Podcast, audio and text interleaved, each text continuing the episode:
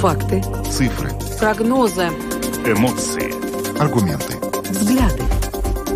Подробности на Латвийском радио 4. Здравствуйте, в эфире Латвийского радио 4, программа «Подробности», ее ведущие Евгений Антонов и Юлиана Шкагала. И вначале о тех темах, которые мы сегодня обсудим.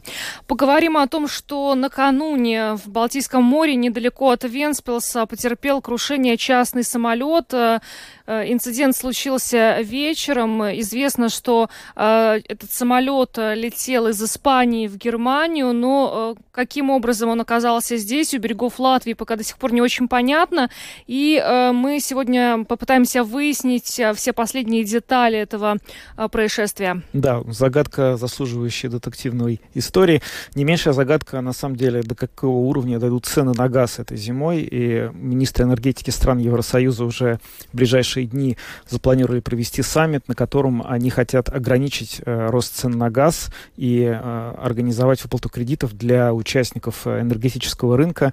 Президент Еврокомиссии Урсула Фолден Ляйен заявила, что ведомство ЕС готовит срочное вмешательство и структурную реформу всего рынка электроэнергии. Поговорим об этом подробнее сегодня. Ну и еще одна очень неожиданная новость. Э, президент э, нашей страны Гил Левиц внес в Сейм законопроект об изменении статуса Латвийской православной церкви, чтобы она впредь осуществляла свою деятельность полностью самостоятельно и независимо. Таким образом, президент предлагает э, законодательно разорвать связи Латвийской православной церкви с Москвой. И сегодня более подробно о последствиях такого решения мы поговорим с экспертом экспертом. Ну, а потом перейдем к приятной культурной новости. Стартует осенний марафон латвийского кино на этой неделе. Начиная с 8 сентября в течение всего осенне-зимнего сезона ожидается премьера почти 20 новых латвийских кинофильмов. И вот мы покажем вам фрагмент интервью, который сегодня эксперт в области кино дал в эфире программы «Домская площадь». Ну и с сегодняшнего дня в, в рамках программы подробности начинается цикл Блиц-интервью, портретных интервью с кандидатами на пост премьер-министра от всех партий, стартующих на выборах в 14-й Сейм. Что это означает? Это означает, что выборы уже совсем скоро.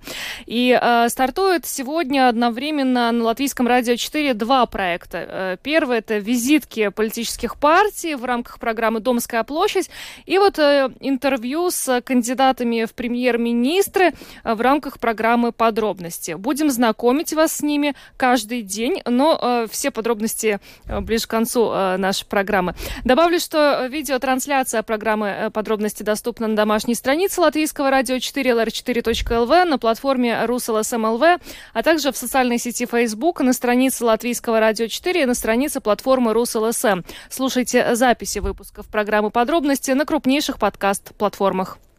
Наши новости и программа также можно слушать в специальном мобильном приложении «Латвия с радио». Оно доступно в App Store, а также в Google Play.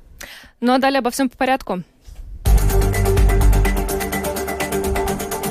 Подробности прямо сейчас – Итак, э, программа подробности на Латвийском радио 4. Поговорим о крушении частного самолета у берегов Латвии. Этот инцидент произошел накануне вечером. Как мы уже вначале сообщили, э, недалеко от Венспилса все это произошло. Э, самолет изначально вылетел из Испании. Конечным пунктом был указан Кёльн в Германии, но в итоге этот инцидент случился недалеко далеко от Латвии, поэтому пока открытым остается вопрос, как, собственно, этот самолет оказался здесь. Но стоит ответить, что, отметить, что самолет совершал повороты над Парижем и Кёльном, прежде чем направиться к э, Балтийскому морю, э, когда эм, пролетел он мимо аэропорта в Кёльне, где должен был приземлиться, авиадиспетчерская служба попыталась э, связаться с пилотом, но не получила ответа. И за самолетом были отправлены немецкие истребители, а затем и датские, в то время как самолет продолжил прямой курс над Балтийским морем. вот сейчас с нами на прямой телефонной связи находится директор агентства гражданской авиации Латвии Марис Городцов. Господин Городцов, добрый вечер. Добрый вечер. Расскажите, пожалуйста, что сейчас уже можно сказать вот о том, об этой катастрофе, что по вашей, по версии следствия, вот тех, кто ведет это исследование, стало причиной, и можно ли все-таки понять, где эти пассажиры, которые погибли в ходе катастрофы? Ну, информации очень мало на данный момент. Э, еще не закончен э, мероприятие по поиску и спасению, не говоря о том, что уже э, приступили к извлечению обломков и какое-то следствие, чтобы началось. Да, это очень, ну, рано говорить о каких-то первопричинах. Но известно, но известно, как самолет, который вылетел из Испании и направлялся в Германию, оказался у берегов Латвии. Ну, то есть как теоретически такое могло произойти? Э, ну, это более-менее есть э, э, ну, понятие, как это происходит. Да, это самолет был, то есть маршрут был запрограммирован в автопилот, и ну, тут по всем признакам пилот потерял сознание – Э, и самолет на ну, автопилоте, то есть продолжал свой путь. Uh-huh. И э, оказался, ну, алгоритм его построен таким образом, что он достигает определенной точки, если нет вмешательства пилота, либо команды со стороны пилота, то есть он сохраняет последнее ну, направление, которое было вбито его в памяти. Да. И так получается вот эти 44 градуса, и как он по прямой полетел – пока не закончилось топливо, он не упал в наших водах. И, и в таких ситуациях э, поднимаются истребители, да, как я понимаю, для того, чтобы сопроводить самолет, э, экипаж которого не выходит на связь с диспетчерами, да, но истребители в этой ситуации со своей стороны, они могут что-то сделать, они ведь не могут контролировать дальнейший полет, да, самолета, который не выходит на связь. То есть э, после 11 сентября эта процедура введена практически всеми ВВС и многократно уже применялось.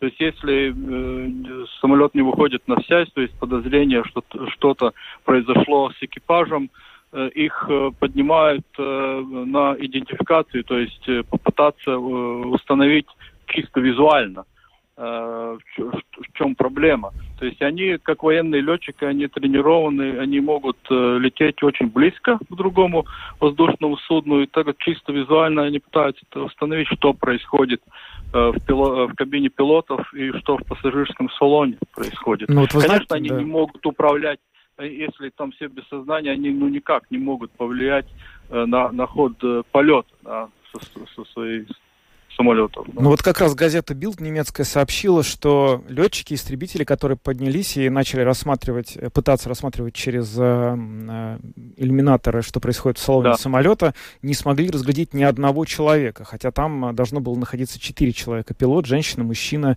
и их дочь. Э, это вообще как можно объяснить вот то, что они не смогли увидеть никого, тем, с учетом того, что это были тренированные люди, пилоты, которые действительно могли разглядеть все в этих иллюминаторах? Ну, скорее всего, они все находились, э, ну, э, без сознания, да.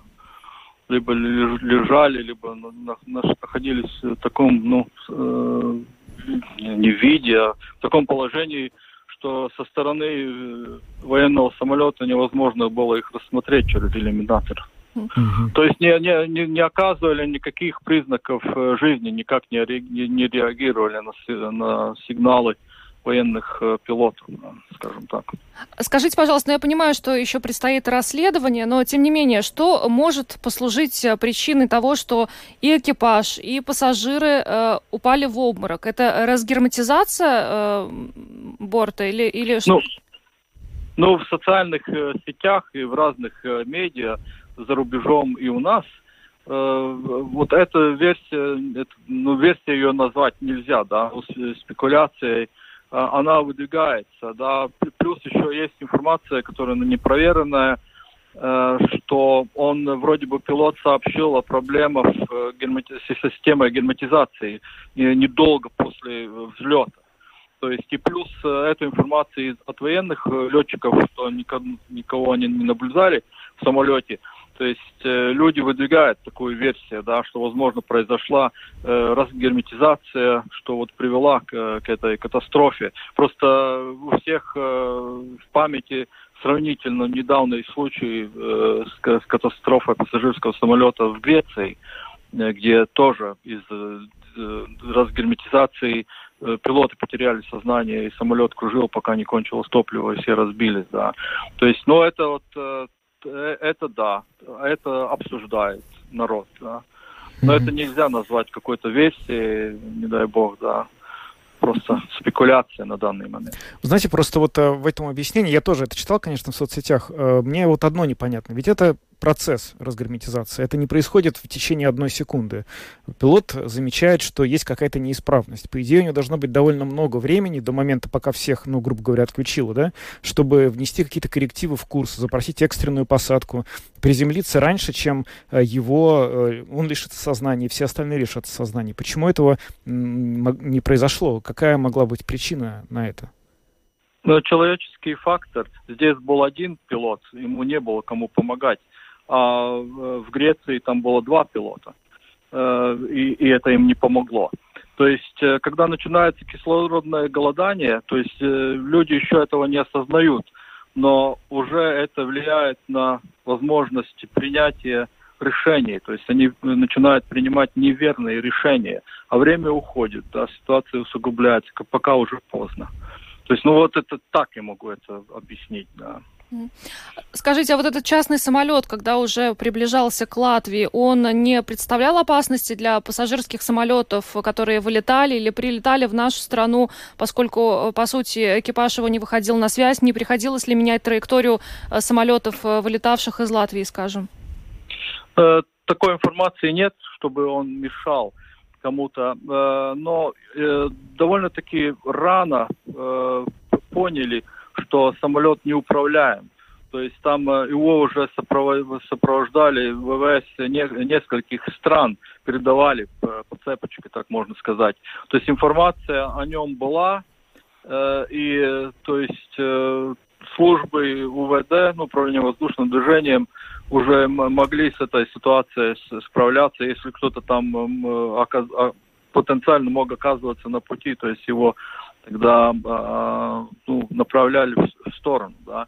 То есть с этой точки зрения, что он был как бы известен, поэтому и, и операция поиска и спасения началась, можно сказать, мгновенно, да, потому что военные наблюдали, как он э, упал в воду, и сразу же сообщили и место падения, э, о факте э, служб спасения, спасания, которые сразу начали э, поиск и спасение. Mm-hmm.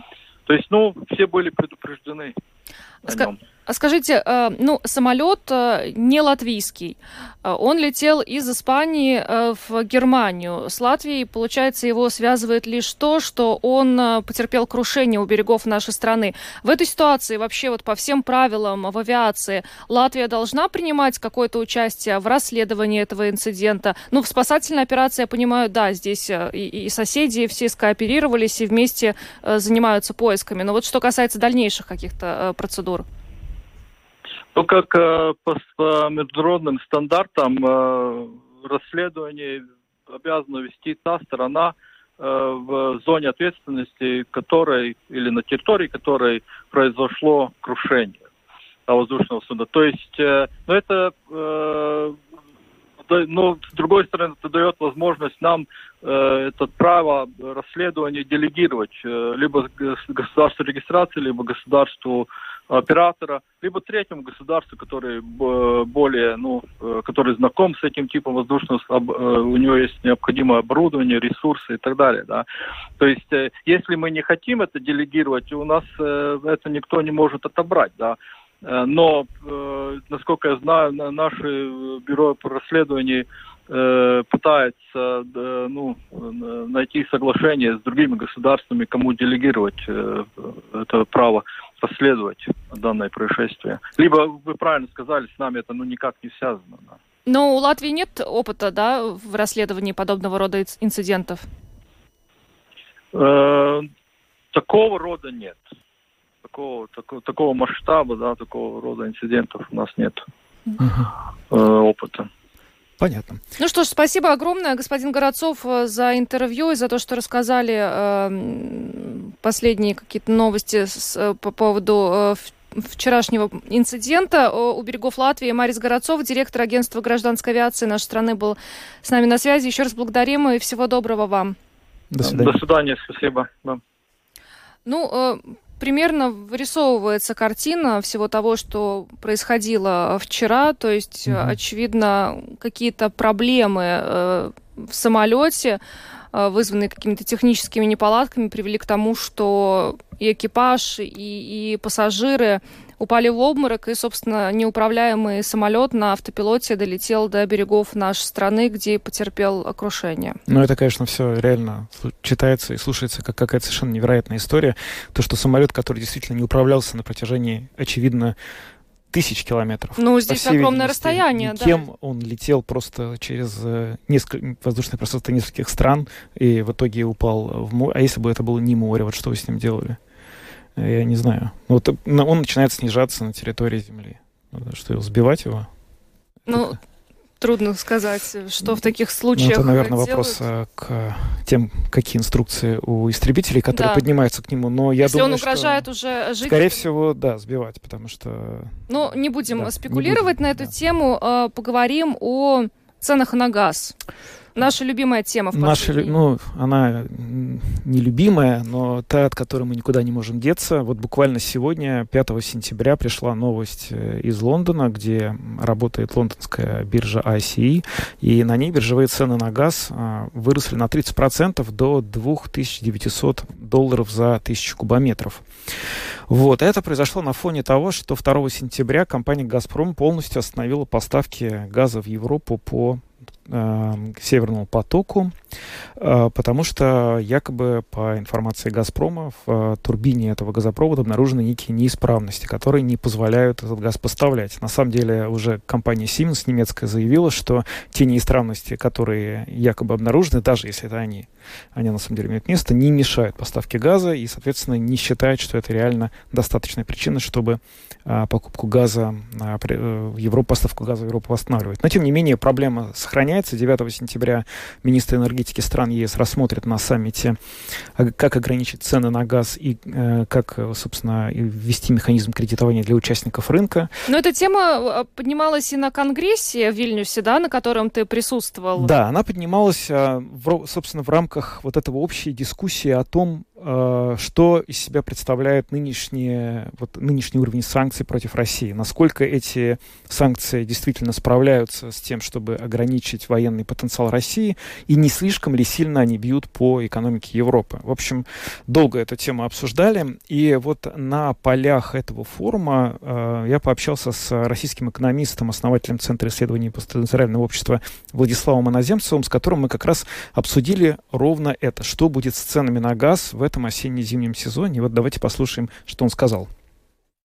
Что происходит на энергетических рынках в свете вот той политики, которую выбрала Газпром, Россия при Путине? Насколько вот этот вот рост цен на газ а, продолжится? Ну, смотрите, давайте будем все-таки чуть-чуть более корректны. А, это выбор не только Газпром, это политика выбора Европы в том числе. То есть европейцы умело перешли на спотовые цены, за что они получили сейчас даже ответ от Норвегии, как мы знаем, которая отказалась вести с ними переговоры по снижению и по отдельным долгим контрактам. А, то есть европейцы сначала создали предпосылки для того, чтобы им манипулировали в ценах на газ. Затем они же выступили с инициативой санкций против энергетики российской. А, и они получили ответ от «Газпрома» в виде перекрытия кранов. То есть здесь э, это такая сложная логика, сложная игра, идущая с обеих сторон. Э, значит, я абсолютно убежден в том, что если бы санкций не было, то и «Газпром» бы ничего не сделал, потому что э, идея поставлять нефть и газ, как в советские времена, она в России была крайне популярна, остается таковой сейчас. Поэтому что, это как баланс на вопросы. Но сейчас то, что есть, то есть. Да? Э, что ждать? Я думаю, что ждать полной остановки поставок. Когда? До ближайшей недели. Судя по всему, потому что у Путина есть определенная надежда. Вы знаете, вся логика российского руководства сейчас она связана с тем, что люди видят санкции как нечто временное. Это везде прослеживается, на любом уровне э, риторики. Министры говорят о том, что вот у нас в нашей промышленности есть оборудование, которое мы купили, есть запас прочности там 2-2,5 года. Э, никто не говорит о том, что мы будем разрабатывать свое. Все понимают, что невозможно. Никто не говорит, что мы будем даже закупать чужое, потому что уже пытались закупать у китайцев в оборонке. Оно не идет в сравнении с тем, что делают европейцы. То есть речь не идет о том, что надо что-то изменить, речь идет о том, что надо дождаться. Вот эта вот идея пережить, она доминирующая сегодня в бюрократическом сознании. То же самое касается, допустим, и, и газа. Да? Люди реально искренне полагают, что европейцы сломаются в какой-то момент. Если они не сломаются, то я думаю, что да, нефть и газ в Европе перестанут идти. Ожидаемое в конце этого года запрет на поставки нефти э, в Европу, насколько он вообще повлияет и изменит правила игры вот для отношений Европы и России? Ну, да нет, он состоялся, как факт. Понимаете, уже об этом объявлено. В Москве понимают, что это неизбежно. То есть в данном случае здесь не будет какого-то нового мира, в котором проснется 1 января. Э, более того, Россия, российские компании переориентируют очень активный экспорт в Азию. А, да, он не такой выгодный, потому что там есть достаточно большие дисконты, там есть достаточно большая сложность с транспортировкой, это увеличивает расходы. Но мы помним, что в прошлом году бюджет, э, бюджетная цена на нефть была заложена в 42 доллара. А сейчас это может чуть повыше, 42, да, 42 доллара. Сейчас может чуть повыше, но все равно цена там, даже если им продает, удается продать в Азию по 60, она вполне комфортна. Поэтому э, Россия, конечно, будут пытаться уводить потоки э, нефтяные из Европы в другие рынки, а, чем торговаться с Европой и в чем-то уступать. Поэтому нефть не проблематична для России, скорее газ. Потому что мы видим уже сейчас, насколько растут нефтяные поставки в Китай и в Индию. Газовые поставки так не нарастить, потому что, опять-таки, смотри выше, технологические удары европейских санкций, они полностью парализовали программу перехода на СПГ mm была большая программа развития производства СПГ, она сейчас полностью встала. Поэтому э, нефть будет диверсифицирована, санкции по поводу нее ничего особо не изменят, а санкции по газу или прекращение торговли газом, оно действительно поставит Россию в не очень хорошее положение, потому что «Газпром» все-таки до последних месяцев э, пользовался конъюнктурой европейского рынка и получал там очень высокий доход. Это был российский экономист, основатель Центра исследований постиндустриального общества Владислав Иноземцев. Ну вот а, буквально в четверг вечером мы с ним общались, и он сказал, что в ближайшие недели Россия полностью остановит поставки газа в Европу, и его прогноз сбылся с невероятной точностью, потому что эта остановка произошла буквально через а, пару дней. Теперь э, все это превращается в довольно большую сложную проблему, которую нужно решать э, Европе, потому что, в общем, э, в чем сложность? Сложность в том, что действительно рост, рост цен на энергоносители приобрел чрезвычайно э, резкий характер, и э, никто бы не хотел...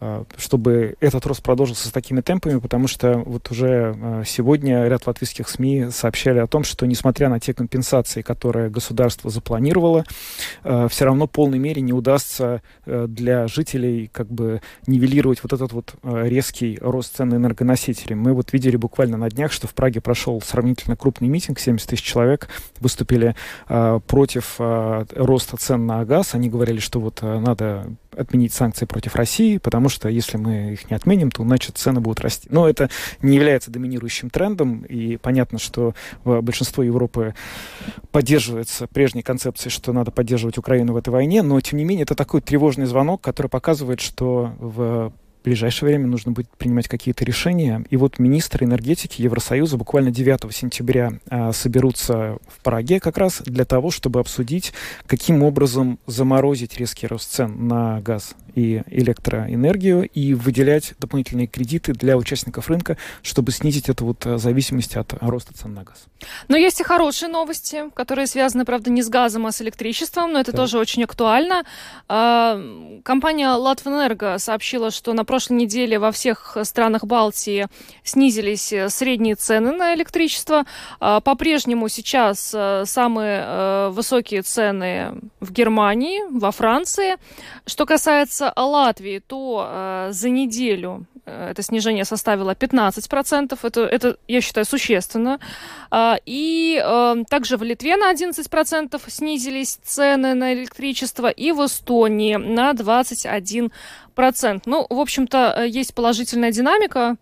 Будем надеяться, она сохранится. Интересно, с чем это связано? Возможно, с тем, что сейчас в планах Европы э, убрать газ из процесса выработки электроэнергии, потому что, как утверждают, вот такой резкий рост цен на электричество связан еще и с тем, что стали использовать дорогой газ все больше для его э, выработки. Может быть, теперь его уберут, и цены будут снижаться дальше. Ну, сообщается, что вот на эту тенденцию повлияли как раз э, погодные условия, mm. э, поэтому Ну да, то есть э, кончилась жара. Э, жара закончилась, да. да, да. Стали работать электростанции эти атомные, которые не работали почти весь август э, во Франции нормально из-за того, что их нужно охлаждать. Ветер появился, стал дуть ветряные генераторы. Ну да, вполне возможно, что это сейчас тоже как-то скажется. А, двигаемся дальше, поговорим о ну, достаточно неожиданной новости, которая сегодня пришла к нам, собственно, от президента нашей страны Гела Левица, который внес в Сейм законопроект об изменении статуса Латвийской православной церкви, чтобы она была независима, самостоятельна. Таким образом, он предлагает законодательно разорвать связи Латвийской православной церкви с Москвой. И сейчас с нами на прямой видеосвязи находится научный ассистент факультета теологии Латвийского университета Никита Андреев, с которым мы и обсудим эту тему. Никита, добрый вечер.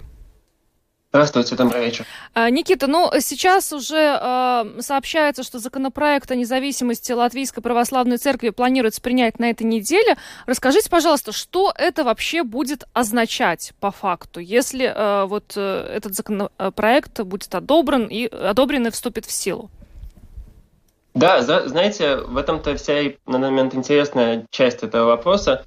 Э, она, в общем-то, сейчас никому, я думаю, толком не ясна. Но, конечно, стоит, наверное, поинтересоваться, возможно, у президента и у министра юстиции. Но в целом, я думаю, что сейчас это непонятно, и в этом одна из проблемных вещей для меня с этим законным проектом. Именно то, что э, каким-то образом, э, получается, Латвийская православная церковь будет обязана э, разорвать связи с Москвой. И каким образом государство это сможет э, воплотить в жизнь, если, например, они откажутся это делать или начнут как-то э, тормозить этот процесс. Если церковь э, откажется, вопрос... да? Да, конечно. Если церковь э, не, не будет этого делать, э, не захочет этого делать, и, например, не захочет присоединяться к Константинополю, что, наверное, предполагается как вариант. Вот, я думаю, что сейчас сложно сказать, как это получится, и хороший шанс, что и не получится как-то. И в этом вторая проблема с, с этой ситуацией, в том, что тогда начнется какая-то конфронтация между церковью православной латвийской и государством, получается, да. Поэтому как они это сделают, это, это довольно интересно. Никита, скажите, а как вообще это определяется? Вот э, есть э, определенные церкви, приходы в разных странах, они принадлежат разным вот этим вот, кто-то под Константинополем, кто-то под Москвой. Это решение принимается на уровне каждой церкви или это принимает решение как-то местный патриархат? Э, как, и, и кто вообще властен это решение изменить, если вот брать существующие законы, а не те, которые предполагается принять? Да, в этом в любом случае это, это движение должно исходить как минимум от э, руководителей, руководителей конкретной церкви. То есть если руководительство Латвийской православной руководство э, Латвийской православной церкви начнет этот процесс, то, конечно, они могут выйти из Московского патриархата, они могут присоединиться к Константинополю, но они должны сами это делать. И я, например, не понимаю, каким образом вот, действительно государство э, может это, это заставить их сделать. То есть э, неужели, допустим, они начнут э, какое-то уголовное преследование руководства Латвийской Православной Церкви, если они откажутся это делать, например? Неужели они это сделают? Mm-hmm. Эм, вот, поэтому, поэтому я просто, когда увидел сегодня эту новость с утра, я, я сам начал очень сильно не понимать, как они придумали такое решение и почему они думают, что это сработает как-то. Вот. Mm-hmm. Я, я действительно не понимаю, это немножко, немножко шок, потому что это звучит как какая-то очень с одной стороны, это было заявлено как, как безумно продуманная вещь, то есть дискуссии с комиссиями, советами и прочими, и все равно вызывает очень сильное непонимание, как это будет сделано. Вот, поэтому и говоря об этом, да, государство не может заставить православную церковь э, латвийскую это сделать. Они, они могут, могли бы, допустим, как в Украине это происходило, то есть они могли бы э, работать над созданием новой какой-нибудь латвийской православной церкви, называемой православная церковь Латвии по аналогии с ПЦУ, э, тогда и эта церковь могла бы получить, э, вот, э, допустим, Томаса в автокефалии от Константинопольского патриархата, и это была бы какая-то еще рабочая версия. Они могли предложить бы, допустим, э, православным московского патриархата в Латвии присоединиться к этой церкви. И это было бы, ну, верно, то, то, что происходило в Украине. Конечно, там своя ситуация, там была как бы структура уже какая-то другая, но все равно а вот так это сделать я пока не вижу, как это вообще возможно. Но вы уже упомянули, вы допускаете, что церковь может отказаться э, да, от этого, и тогда в таком случае это могло бы привести к конфликту между государством и церковью. Вот вы изучаете э, вообще эту тему, к чему приводят конфликты между церковью и государством? Чем это может обернуться? Ну, я думаю, что одна из самых неприятных вещей для нашего общества будет в том, что э, православные верующие в Латвии могут начать чувствовать себя как-то более маргинально. То есть, э, в принципе, православие в Латвии это одна из самых крупных э, христианских традиций, исторически древняя, и, в общем-то, православная церковь с государством э, есть отношения, есть юридические отношения, есть законы, православная церковь может э, э, венчать людей как минимум. И это все действительно внезапно делает православных в Латвии как бы врагами государства внезапно. То есть они как предполагается, что любой православный в Латвии не лоялен Латвии, э, поддерживает Россию неизбежно и э, в целом, или, допустим, в вопросах войны. То есть создается такое... Главное, одно дело, это, это как бы вопрос того, как э, руководство церкви там будет реагировать, что для них это будет значить, но что это будет значить для простого человека, который верует в как православного верующего, это может быть просто очень опять неприятно. Mm-hmm. И тяжело чувствовать, что вот сейчас государство эм, хочет сказать, что православные в принципе не лояльны. Каким-то образом есть при том, что руководство церкви, допустим, не будет соответственно следовать этому закону. Ну а если, допустим, вот давайте представим, что все-таки те реформы, которые намечены, закон вот принят, и в соответствии с ним церковь действительно перешла вот э, под Константинополь. Как это повлияет на православных? Насколько это изменит? То есть э, ведь венчание останется венчанием. Я имею в виду, что для тех людей, которые ходят в православные церкви, что реальности изменится от того, что церковь из-под ведения Московского патриархата переходит в ведение Константинополя? Я думаю, что мало изменится все-таки, потому что останется какая-то та же структура в целом. Наверное, большая часть руководства останется той же. Священники, которые ну, на приходе, на местах, скорее всего, тоже все останутся. Возможно, какое-то минимальное изменение в, в повестке, в, в том, о чем говорят руководители церкви. Что-то такое наверняка будет. И вполне возможно, что если бы это произошло, то можно назвать какими-то позитивными переменами. Может быть, церковь станет ну, это уже мое личное мнение, как бы, чем-то не объективное, может быть, церковь станет чуть более либеральной в своих, в своих э, заявлениях, суждениях. Эм, и есть, как бы, есть такая проблема, действительно, что православная, церковь в Латвии так немножко сторонится, что государство, что общество, то есть э, это вот э, легендарно сложная задача узнать какое-то мнение, допустим, патриарха, нашего митрополита, извиняюсь, патриарха. Да, то есть, э, да, поэтому, как бы, может быть, это какие-то позитивные изменения принесло бы. В целом, просто все это выпирается в то, что если бы, и в то, что это не какое-то изначальное желание вот этой вот нашей церкви. То есть, и меня напрягло, наверное, еще в этой, в этой ситуации изначально то, что, когда я слушал президента, он, он сказал, что Латвийская православная церковь была информирована об этом процессе. Я, конечно, не знаю, это было информировано, они были там каждый день их информировали, там, какая новая идея появилась, или это вот мы, так сказать, поставили перед фактом просто, что вот мы так сделаем. И это тоже, я считаю, что это неправильно, хотя, конечно, мы сейчас живем в такие времена, когда напряжение в обществе очень великое, и да, многие вещи могут делаться более резко, чем это, чем мы привыкли к этому за последние годы. Ну что ж, спасибо вам большое. Никита Андреев, научный ассистент факультета теологии Латвийского университета, был с нами на видеосвязи. Еще раз благодарим вас и всего доброго. Вам спасибо.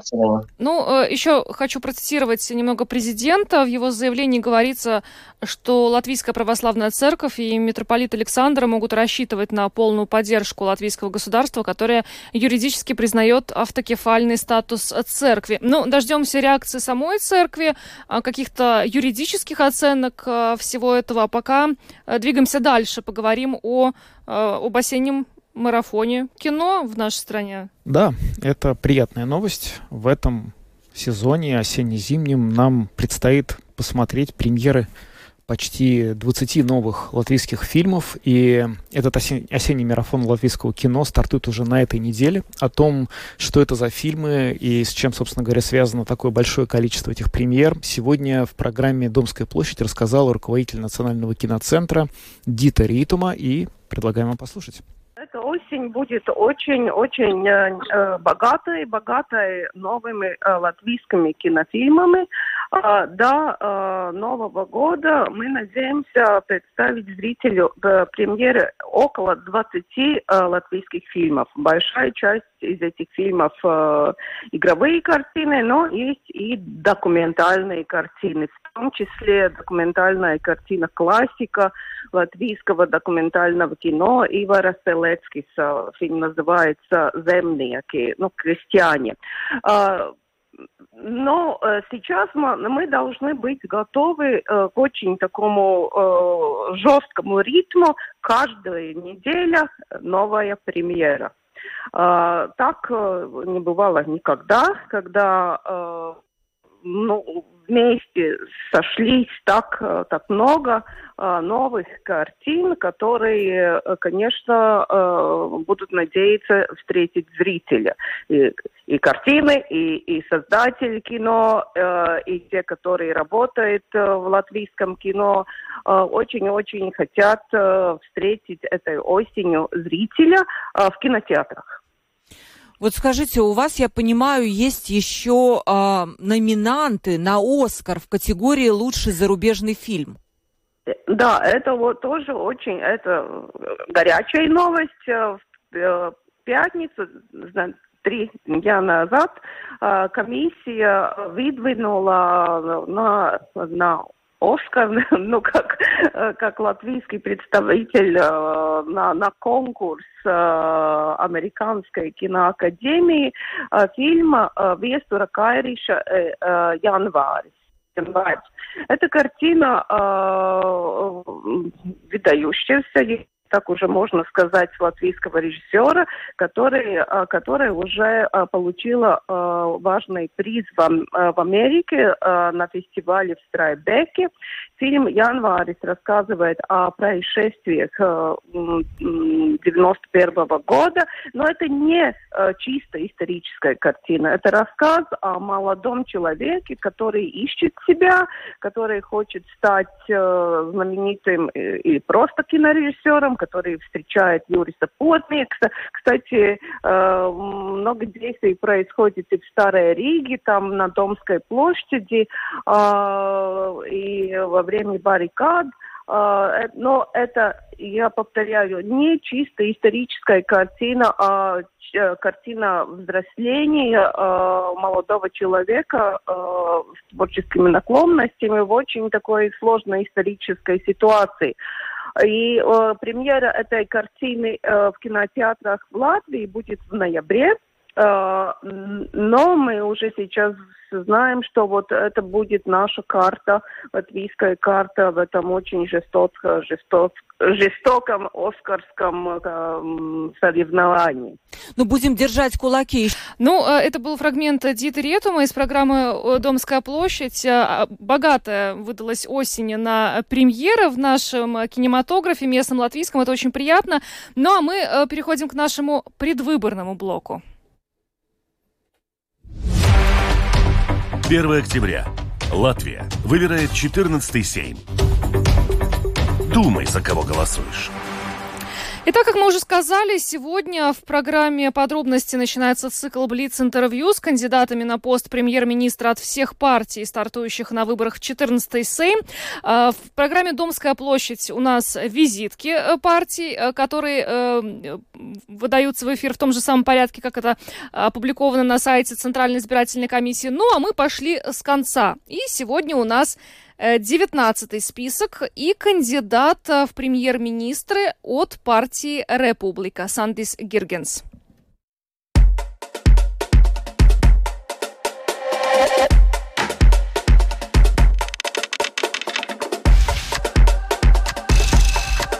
Назовите, пожалуйста, самое главное, что избиратель должен узнать о вашей программе защита наших э, избирателей, возможность отозвать депутатов э, президента, это повысит их э, ответственность. Все устали от обещаний.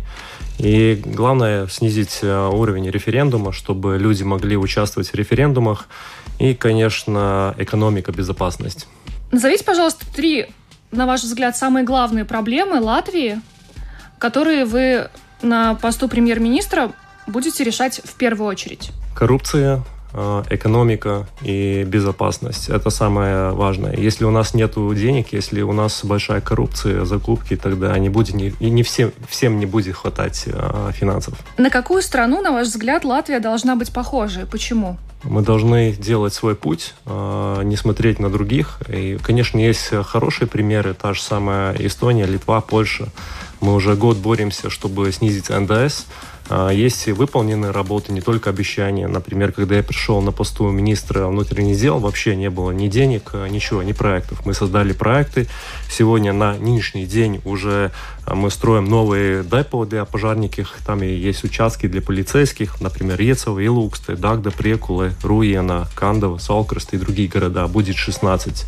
Мы подняли зарплаты нашим сотрудникам и начали бороться с коррупцией. Это очень-очень важно, чтобы у нас была и безопасность, и у людей были права, и, конечно, экономика. Это самое важное.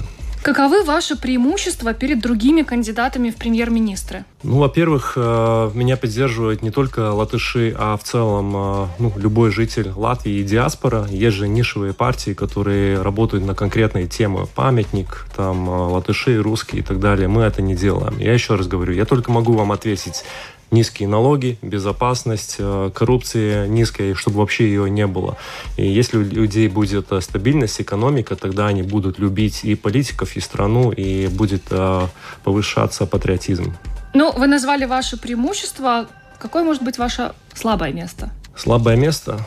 Наверное, такой... У каждого есть слабое место. Иногда были эмоции, но очень мало, скажем так. Я довольно прагматический человек. Мне не нравятся обещания, мне нравится выдвигать конкретные цели и их достичь. Вот э, есть. Я нашел одно. Одно слабое место, я иногда все выпускаю через сердце. Э, со мной очень много общаются люди, и я беру это ну, как свою проблему людей это много. И, и даже когда я как адвокат работаю, нельзя все время выпускать все через сердце. Ну, вот это моя проблема. Кто для вас является ориентиром мирового политика? Наверное, Черчилл. Он тоже три-четыре раза вставал. А, люди ненавидели его, а но, скажем, в кризисе и во Второй мировой он был а, тот, который смог вывести Англию на, на мировой уровень и и выиграть Вторую мировую войну, и тем более экономика, безопасность. Вот это, вот это мой путь, и это мой человек, который может не только, может быть, ошиб, ошибаться, но и в настоящее время быть стратегическим лидером и вывести страну. Нам тоже нужен такой новый, сильный, умный лидер. Если не пост премьера в новом правительстве, то в какой роли вы себя видите? Ну, во-первых, я начну с того, что, конечно, министр внутренних дел меня очень поддерживает мою команду эта отрасль. Они каждый день мне присылают свои проблемы и надеются, что я приду и будут продолжаться те реформы, которые я начал. Мы, я еще раз говорю, поднимали зарплаты, для форм оставили деньги, должны были быть уже рижские участки, все в новых участках работать, там было 12 миллионов. Все, в принципе, остановилось. А, а так мы смотрим как республика на президентский пост. Я вижу, что партийная система не работает. У нас парламентарский кризис. Очень много политиков, которые спекулируют на эмоции, а нету стратегических планов. И мы видим, что единственное, что как из этой ситуации выйти, отдать право народу, а, право референдума, а, не только голосовать, а отозвать депутата, президента, и должна быть э, сильная президентская администрация с молодым, сильным, умным президентом, который делает правительство от профессионалов, вне зависимости от парламента. И вот тогда, я считаю, мы, можем надеяться, что Латвия выйдет из этого кризиса. В чем Латвии еще не хватает, вы мне спрашивали, когда я работал в правительстве, это долгосрочное планирование конкретные цели. Видно, что мы с 2004 года после вступления Евросоюза и НАТО мы не выдвигали никаких целей в экономике безопасности. Вообще их нету. И у меня есть конкретная цель 2,5% э, от э, внутренней безопасности поднять э, зарплаты, чтобы все были на уровне профессиональная армия, а не там заниматься какими-то утопиями сейчас молодых ребят где-то там не знаю, как они тут э, будут это строить. То есть то, что у нас есть, уже усилить, да, И, конечно, у нас очень большие проблемы с налогами, с экономикой. Нужно более тщательно работать, чтобы у нас было много и налогоплательщиков, чтобы не была теневая экономика. И последнее, господином Кариншем, который вы будете предлагать э, с ним общаться, спросите его. Он, э, я для него сорганизовывал встречу с белорусскими предпринимателями, которые убегали от э, режима Лукашенко. Они хотели здесь работать. И я сделал все, чтобы они здесь, в Латвии, остались и платили налоги. И работали вместе с латвийскими предпринимателями. Они все убежали потому что господин Каринч не давал им а, льготы. Ну, какие льготы? На, на эти налоги, такие же налоги, как в Беларуси. У нас нет налога на предприятии, а он, они попросили только налоговую ставку, какая в Беларуси. У нас такой в Латвии нет. Он сказал нет. Ну и вот все. Сейчас у нас страна пособий, к сожалению. Ну, смотрите, у нас осталось 3 минуты 48 секунд и еще три вопроса. Хорошо. Назовите трех политиков не из вашей партии, которых вы бы позвали в свой кабинет министров? Пока не вижу таких. Если бы вы были на месте Кришини Сакаринша последние три года, что в стране было бы иначе? Я говорю, я начал бы сразу с коррупции. Я объединил а, бюро по коррупции, и есть у нас такое бюро по внутренней безопасности. Это нужно начинать с коррупции и ответственности чиновников. Если мы это не, не будем начинать, ну, еще раз говорю, коррупция уедает все. Мы видим закупки, которые завышены, мы видим, как вакцины закупают потом в Африке, дарят и так далее. Везде уходит денег. Деньги есть но их а, нужно оставить здесь, да. То есть а, я вижу, я бы самая большая ошибка нынешнего правительства, что они не работают с организацией вместе с предпринимателями. Вот у нас есть и ученые, их они все где-то в сторонке. Нужно с ними а, садиться за один стол, так как я делал в министерстве, я садил около стола всех профессионалов, мы разработали конкретные планы, цели и целеустремленно к ним шли. Вот такая должна быть политика. Если у вашего правительства появится лишний миллиард евро, как вы его потратите? У нас не будет только миллиард, у нас будет э, 7 миллиардов и больше, потому что я разделяю экономику не только тех, которые здесь в Латвии работают, но и те, которые могут работать э, в любой стране. Латвия должна унизить э, э, налоговые ставки, должна работать на резидентов и для нерезидентов. Вот эконом... смотрите, как развивается вообще экономика, дигитальная экономика. Люди даже с Латвии сейчас живут в Бали или где-то другом и работают ну, через интернет. Разве они платят налоги? Латвии нет. Когда я заступился за тех женщин с детьми, которые в ковид, и за преподавателей, которые увольняли, те же самые пожарники, которые увольняли. Я за, их, за них э, заступился.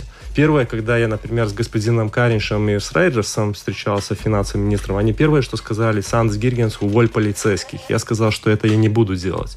И так как у меня остается еще минута, я скажу так, я буду биться за каждого нашего человека здесь в Латвии, я буду делать все, чтобы и те диаспора, которые сейчас за рубежью, видели, что есть политика, есть организация, которая бьется за экономику, за безопасность, уничтожает э, коррупцию, коррупцию безжалостно, снижаются налоговые ставки, что я, на самом деле, я очень доверяю молодым людям. Я тоже собирал команду от молодых профессионалов, я им верю, и мне нравится с такими людьми молодыми работать. Мне нравятся студенты, молодежь. Они думают по-другому. Они уже с новыми технологиями работают. А, но им не дает э, никто возможность работать. Так что люди, поддерживайте нас. Я вижу, что должны быть такие люди, которые не делят людях там правильные, неправильные, латыши, русские, украинцы, белорусы. Никакая разница. Мы все патриоты Э, Латвии, начинаем с ответственности э, с этих чиновников, даем вам право отозвать их до преждевременно и даем право референдума, и тогда уже мы сможем как-то повлиять на страну в лучшем виде. И последнее. Я вот в чем верю, чтобы у нас в Латвии была сильная президентская администрация. Молодой, сильный, умный президент, который сам делает правительство. Партийная система умерла, нужно сня, снизить этот картель, а, и тогда все у нас будет хорошо. 1 октября. Латвия выбирает 14 сейм. Думай, за кого голосуешь. Сандис Гиргенс, кандидат на пост премьер-министра от партии «Република». Это был первый кандидат в нашем проекте, в рамках которого мы каждый вечер, ближайшие несколько недель, собственно, до выборов, будем представлять вам такое вот э, интервью портретное с кандидатом в премьер-министра от всех партий, которые примут участие в этих выборах. Ну, естественно, кроме тех случаев, когда кандидат сам откажется от такой возможности. Возможно, такие случаи будут, но пока вот надеемся, что все 19 кандидатов в премьер-министры выступит, и вы сможете сделать свой выбор. Напомню, что у нас параллельно э, два проекта. Это в рамках программы «Домская площадь» визитки партии. Э, там они начинаются с первого списка и по порядку. А у нас э, интервью с кандидатами на пост премьер-министра в обратном направлении с 19 списка, и так мы дойдем до первого, то есть два э, параллельно потока. Так что присоединяйтесь э, к нашим программам, э, слушайте «Домскую площадь», программу «Подробности». Ну а на этом мы программу завершаем. С вами были Евгений Антонов и Юлиана Шкагова. Звукооператор Регина Безня, видеооператор Роман Жуков. Всем хорошего вечера и до завтра. До завтра.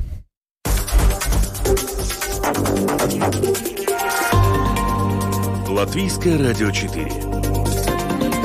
Подробности по будням.